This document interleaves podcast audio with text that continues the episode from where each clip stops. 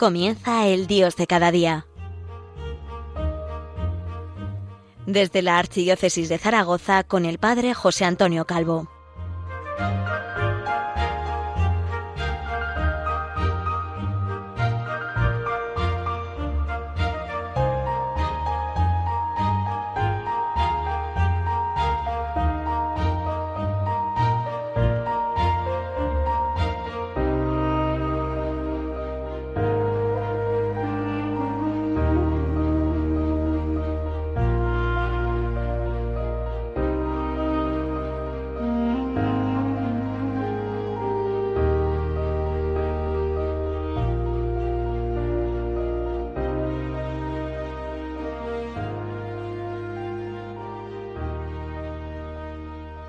Muy buenos días, les habla el Padre José Antonio Calvo desde Zaragoza, la diócesis del Pilar.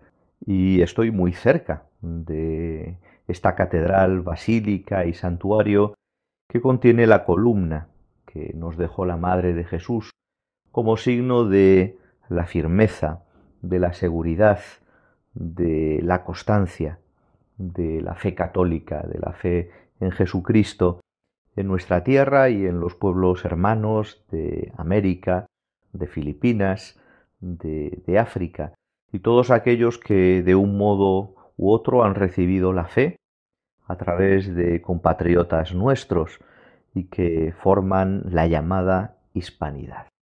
El fin de semana pasado se celebró en Lisboa, como todos ustedes saben, y ha sido perfectamente narrado, contado, profundizado por esta radio nuestra Radio María, eh, ha tenido lugar la Jornada Mundial de la Juventud en Lisboa y han sido muchos los jóvenes que han acudido allí a encontrarse con, con Pedro, con el Papa Francisco. Y tanto en su viaje de ida como en su viaje de vuelta, muchos todavía están volviendo, regresando a sus lugares habituales, han querido hacer peregrinaciones. Uno de los lugares escogidos por muchos grupos de estos jóvenes ha sido el Pilar. ¿Por qué? Lo decía un joven de la parroquia de Nuestra Señora del Pilar de, de Dallas, es que aquí tenemos el origen de nuestra fe cristiana. Nos sentimos herederos de María y de su promesa en estas tierras. Han sido muchos los jóvenes que han pasado por el Pilar. Antes de la JMJ teníamos un cálculo de unas 6.000 personas que se convirtieron en 14.000. Y ahora, en estos días posteriores, pues la cifra sigue creciendo. La cifra sigue creciendo. Eh, fácilmente vamos a llegar a los 20.000 jóvenes que han visitado el Pilar en estos días. Y si digo esto, y si digo esto no es por hacer publicidad de este templo tan querido para todos los españoles, no hace falta, o sea, lo queremos. Llevamos a la Virgen del Pilar en el ADN de, nuestra forma de vivir, de nuestro estilo de vivir, la fe católica dentro de, de nuestra iglesia. Lo digo porque demuestra una vez más que el Señor guía los designios de la historia. El Señor eh, sigue tocando los corazones de muchas personas y los atrae y, los lleva a Él y se encuentra con, con ellos y les cambia la vida. Muchos de ellos conocen primero el amor que Dios les tiene y luego dentro de ese amor el plan que tiene para ellos, su vocación. Me comentaba un sacerdote que pasaba por el pilar estos días que él conoció su vocación y dijo sí en el año 1989, después de la Jornada Mundial de la Juventud que presidió San Juan Pablo II en Santiago de Compostela se reunieron en Zaragoza miles y miles de jóvenes de las comunidades neocatecumenales y Kiko preguntó, ¿Quién está dispuesto a seguir a Jesucristo en el sacerdocio? Y este buen hombre se levantó y quería manifestar su alegría en el pilar y pedir por su fidelidad y por su fecundidad evangelizadora. Junto a esto, no podemos negar que lo que está ocurriendo en nuestro mundo, lo que está ocurriendo en nuestro país, en nuestras comunidades, en nuestras ciudades, es al menos extraño. Y muchos pueden sentir la tentación del desaliento, una tentación que, que viene y viene con frecuencia y nos desgasta y quita, quita las ganas de seguir luchando, de seguir entregándose al Señor y a los demás. En estos días escuchaba a un sacerdote, eh, compañero mío de trabajos y que tiene un punto de humor eh, muy gracioso, don Ignacio, ante determinado comentario mío, eh, decir, no se engañe, don José Antonio, ¿cómo, dice el sabio, todo es horrible? Y entonces nos reíamos los dos, porque claro que no todo es horrible, al contrario, al contrario. Nosotros que somos católicos y leíamos eh, hace unas semanas en la liturgia de la palabra del domingo que a los que aman a Dios todo les sirve para el bien, pues no podemos caer en ese, en ese engaño tan negativo del pesimismo sí que debemos ser eh, realistas, sí que debemos ser realistas. Las cosas no son fáciles, probablemente nunca, nunca lo han sido. Probablemente nunca lo han sido. Pero precisamente por eso, nuestro Dios, que es Dios con nosotros, se ha hecho presente en la historia para llevarnos con Él. Ya saben que soy un aficionado eh, incipiente, inicial a la poesía. Y, hoy les traigo una poesía, un poema que forma parte del retablo sacro del nacimiento del Señor, escrito por Luis Rosales, este poeta granaíno de la generación del 27. Un poema dentro de toda esta obra que se titula Diálogo entre Dios Padre y el ángel de la guarda del niño que regresaba de Belén. Este poema, pues, nos puede eh, ayudar a situarnos en esa perspectiva optimista del cristiano, que es una perspectiva optimista a imagen de Dios, a lo divino, y, y al mismo tiempo en el realismo de ver cómo están las cosas. Escuchemos este diálogo. Comienza preguntando Dios Padre a ese ángel de la guarda del niño en Belén. ¿La mula? responde el ángel. Señor, la mula está cansada y se duerme. Tal vez no sepa mañana que ha nacido para siempre. Continúa preguntando Dios Padre. ¿La paja? Señor, la paja no parece paja y duele como una pequeña cruz dorada, pero crujiente. Pregunta Dios Padre, ¿la Virgen? Señor, la Virgen sigue llorando. La Virgen sigue llorando. Sigue preguntando Dios nuestro Señor, ¿la nieve? Y el ángel le dice, sigue cayendo Hace frío entre la mula y el buey. ¿Y el niño? pregunta Dios Padre. Señor, el niño ya empieza a mortalecerse y está temblando en la cuna como el junco en la corriente. Qué curiosa palabra, mortalecerse. Todos hubiésemos esperado la palabra fortalecerse, que es lo propio de la vida recién nacida, pero el poeta escoge mortalecerse. El niño recién nacido ya empieza a mortalecerse, ya se está entregando en la cruz, que al final será cruz del Calvario. ¿Qué es lo que responde finalmente Dios Padre? Todo está bien. Todo está bien. El ángel, que es un poco osado, empieza a hablar. Señor, pero... Y los puntos suspensivos quedan interrumpidos por otra afirmación de Dios Padre. Todo está bien. Claro, la poesía continúa diciendo, lentamente el ángel plegó sus alas y volvió junto al pesebre. Bueno, pues vemos, o sea, vemos realmente el plan de Dios. El plan de Dios, pues es un plan de, entrega, es un plan de entrega en, en un mundo que es bueno, pero que se ha olvidado de Dios y que tiene dificultades. Y no solamente hay calamidades naturales, sino que también hay calamidades morales.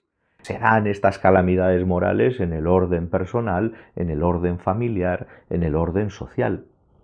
Sin embargo, el cristiano no puede claudicar. Todo está bien. Y debe preguntarse, ¿qué quiere Dios de mí? Como tantos jóvenes en esta JMJ.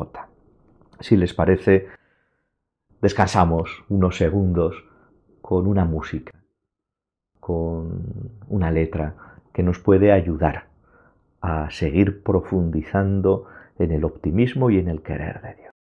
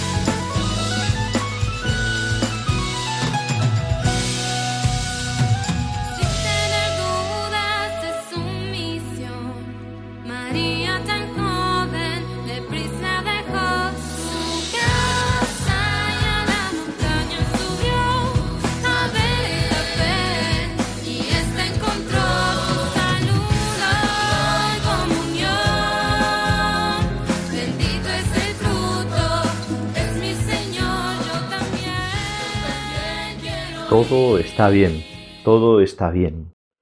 Eh, terminábamos esa primera parte de El Dios de cada día de este martes con, con estas palabras del poeta Luis Rosales.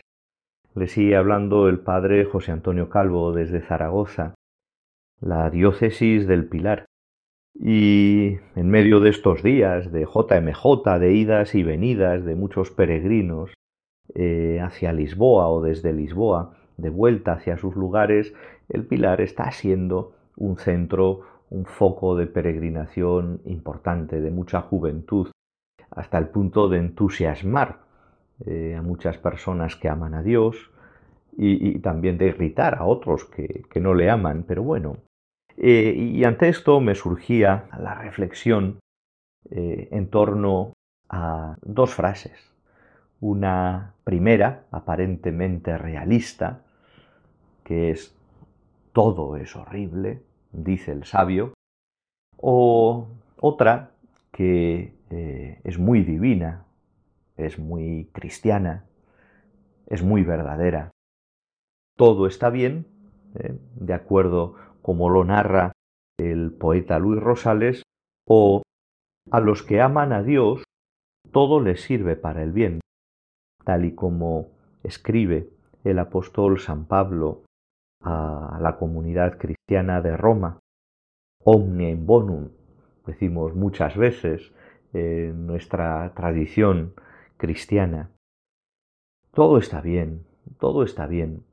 En el fondo, decía aquel eh, filósofo que solamente hay cosas buenas, todas han sido creadas por Dios, y cuando hay alguna cosa que no nos lo parece, es porque se trata de un escalón se trata de una dificultad que hay que superar saltando, escalando, eh, esforzándose para encontrar un bien mayor. Es el realismo cristiano que es profundamente optimista, es el reconocer que el mayor interesado en que las cosas vayan bien es quien nos ha creado nos puede servir, nos puede servir para pensar en, este eh, pasar del todo es horrible, al que por cierto nos están acostumbrando muchas veces en los medios de comunicación más utilizados, más consumidos, al cristiano todo es para bien. ¿Cómo podemos hacer ese salto? y ese salto viene dado por, por la acción del Espíritu Santo. Muchos de nosotros estamos confirmados, alguno quizá no lo esté y se esté preguntando en este momento, es que ya soy muy mayor, ¿puedo, debo confirmarme? Sí, necesitas recibir el sello del Espíritu Santo, porque este sacramento refuerza el bautismo y derrama el Espíritu Santo en abundancia sobre quien lo recibe.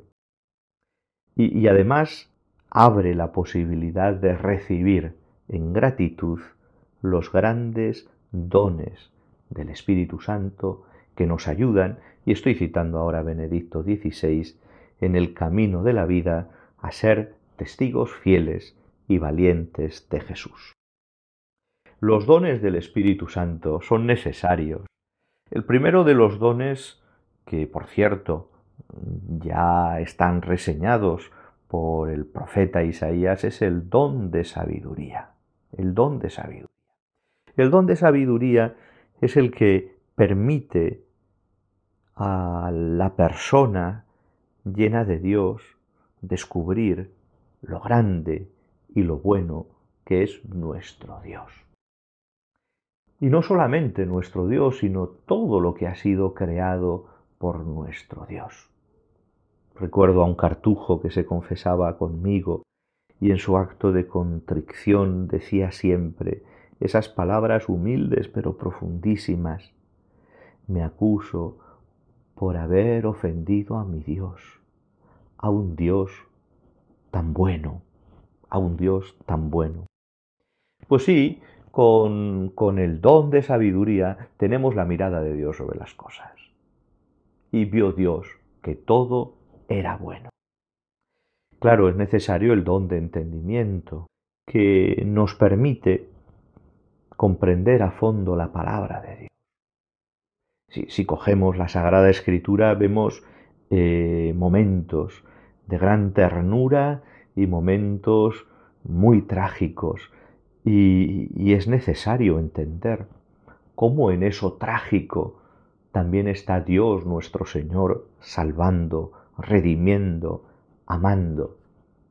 Es necesario el don de entendimiento para pasar del todo es horrible al todo es para bien. El don de consejo, porque el don de consejo a lo que nos ayuda es a descubrir el proyecto de Dios en nuestra vida, en la vida de cada uno de nosotros y en la vida de los demás. Porque en medio de esas vicisitudes, de esos eh, momentos de contrariedad, también está la bondad de Dios. Claro, en el momento de la contrariedad, y no solo, viene la tentación del mal, y es necesario el don de fortaleza que nos permite afirmarnos en el bien que es el querer de Dios. El don de ciencia, eh, en este mundo en el que vivimos que es tan científico, tan pseudocientífico, eh, el Espíritu Santo nos da la ciencia en sentido profundo. El don de ciencia es aquel que permite descubrir en la creación los signos, las huellas de Dios, a comprender que Dios habla en todo tiempo y que me habla a mí. Ahí está, ahí está. Esa es la verdadera ciencia. La verdadera ciencia no es la de la fusión ni la de la fisión. Son ciencias experimentales, eh, benditas ciencias experimentales cuando están ordenadas al bien y al servicio. Eh, la verdadera ciencia es descubrir lo que Dios me está diciendo, que Dios está presente en cada criatura suya. El don de piedad, claro, sin ese don que nos ayuda a mantenernos en el amor a Dios nuestro Padre que está en el cielo, orando como Hijo amado, pues claro, todo se desmorona. Y por último, el don del temor de Dios, que no es miedo, no es miedo, sino que es el profundo respeto. El respeto que se tiene por un padre en una familia y en una sociedad buena, ¿verdad? Hoy vemos que eh, desgraciadamente se ha perdido tanto el respeto por el padre, pero sí, el temor de Dios, que es el deseo de hacer el bien, de vivir en la verdad, de cumplir la voluntad de Dios. Con estos dones del Espíritu Santo lo veremos todo de otra manera, lo veremos todo de otra manera. Pasaremos del todo es horrible, incluso nos reiremos y sentiremos compasión de quienes lo piensan, porque hay personas que sufren mucho con esto. Pasaremos al omnium bonum. Todo se ordena al bien de los que aman a Dios. Se despide el padre José Antonio Calvo que les habla desde esta diócesis del Pilar, asegurándoles la oración ante el Pilar de la Virgen, la Virgen del Pilar, cuando ya desde agosto vemos muy cercano el mes de octubre y la fiesta de, Nuestra Señora. Eh, podrán volver a escuchar eh, este, este programa pues, en el podcast de la página web de Radio María eh, o en Spotify o en Google Podcast, en multitud de plataformas y que todo sea para gloria de Dios y para bien de las almas. No lo olviden, no lo olviden, todo está bien.